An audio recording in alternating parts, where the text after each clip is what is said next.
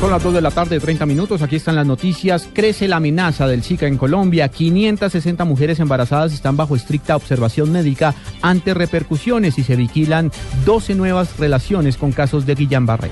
Laura Quisera. El Ministerio de Salud y el Instituto Nacional de Salud reiteraron las medidas de prevención frente al virus del Zika, que en Colombia reporta 13.531 casos. Así lo explica Marta Lucía Ospina, directora del Instituto Nacional de Salud. A la primera semana epidemiológica del año contamos 13.531 casos.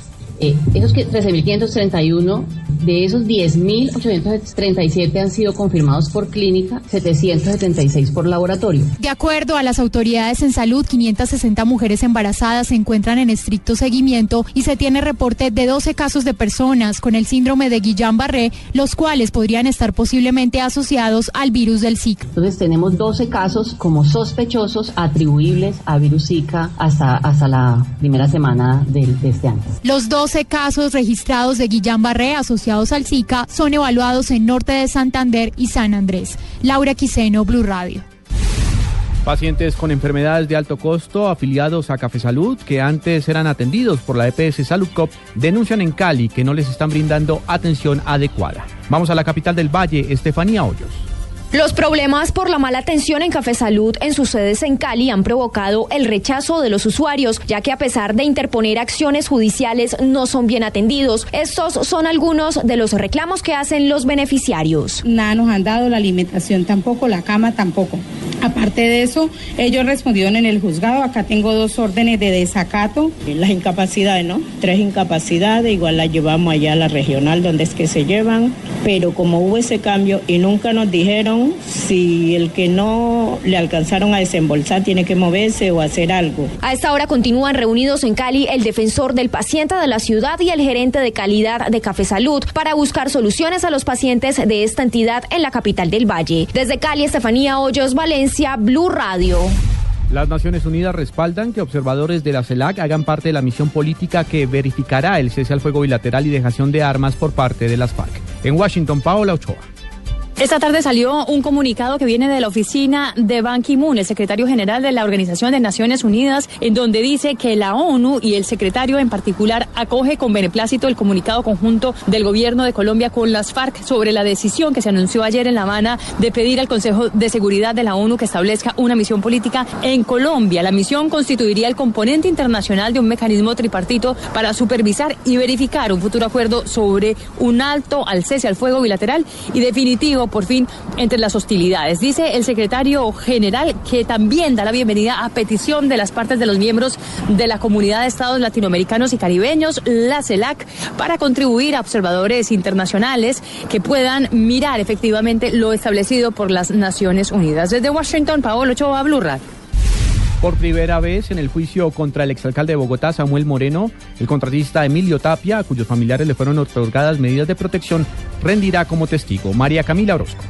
A esta hora inicia en los juzgados de Paloquemao la primera declaración que rendirá en el juicio del exalcalde distrital Samuel Moreno Rojas, el excontratista del distrito Emilio Tapia Aldana, quien fue citado por la Fiscalía como principal testigo de este escándalo de corrupción. Por este testigo, el juzgado 57 de control de garantías de Bogotá le ordenó hace pocos minutos a la policía disponer de un grupo de uniformados para proteger y acompañar a sus familiares, luego de que la Fiscalía hiciera pública unas amenazas en contra de Tapia y también del exsecretario de Salud de Bogotá, Héctor Zambrano, quienes denunciaron haber recibido mensajes amenazantes en contra de su integridad personal en la cárcel La Picota, donde se encuentran privados de la libertad. María Camila Orozco, Blue Radio.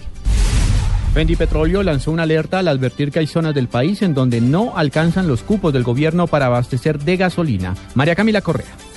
El director ejecutivo nacional de Fendi Petróleo le hizo un llamado al gobierno nacional para hacer un aumento real de los cupos de combustible asignados a varias regiones del país donde no dan abasto. La Guajira también tiene ese problema, eh, el tema del Chocó, por eso lado también tiene un problema de abastecimiento. Con esos municipios, esos departamentos que eh, han tenido inconvenientes con, con el tema de combustible. Según Fendi Petróleo, otras zonas del país como Arauca y Pasto también tienen problemas de desabastecimiento. María Camila Correa, Blue Radio.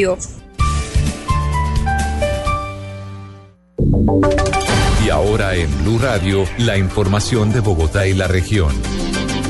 En noticias del centro del país, en Bogotá sube el pasaje de Transmilenio y también del SITP. Carlos Albino.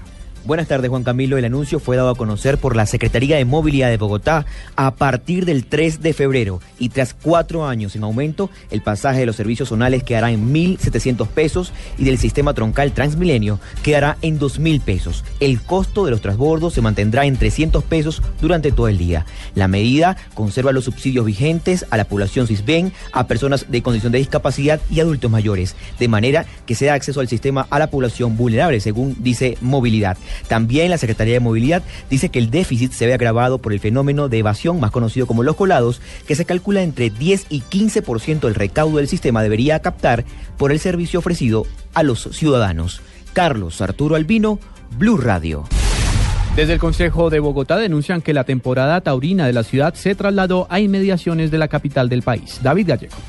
El traslado de la temporada taurina para Bogotá a Puente Piedra, Cundinamarca, del 16 al 30 de enero, lo consideraron como una estrategia burda en el Consejo de Bogotá. Esto para evadir la ley y continuar con la crueldad taurina, pues los animales deben de ser protegidos y nunca agredidos, enfatizó el concejal Marco Fidel Ramírez del partido Opción Ciudadana. Igualmente, el concejal criticó que en dicha temporada taurina se regale un cuento infantil ilustrado contando la historia del toro bravo, desde que nace hasta que sale a la plaza, proyectándose en los niños la cultura de la muerte que es subyacente al toreo. Finalmente, Ramírez solicita que se investigue este hecho y se apliquen las sanciones respectivas a las autoridades locales y a los organizadores del evento por estar incurriendo en delitos contra la vida, la integridad física y emocional de los animales. David Gallego Trujillo, Blue Radio.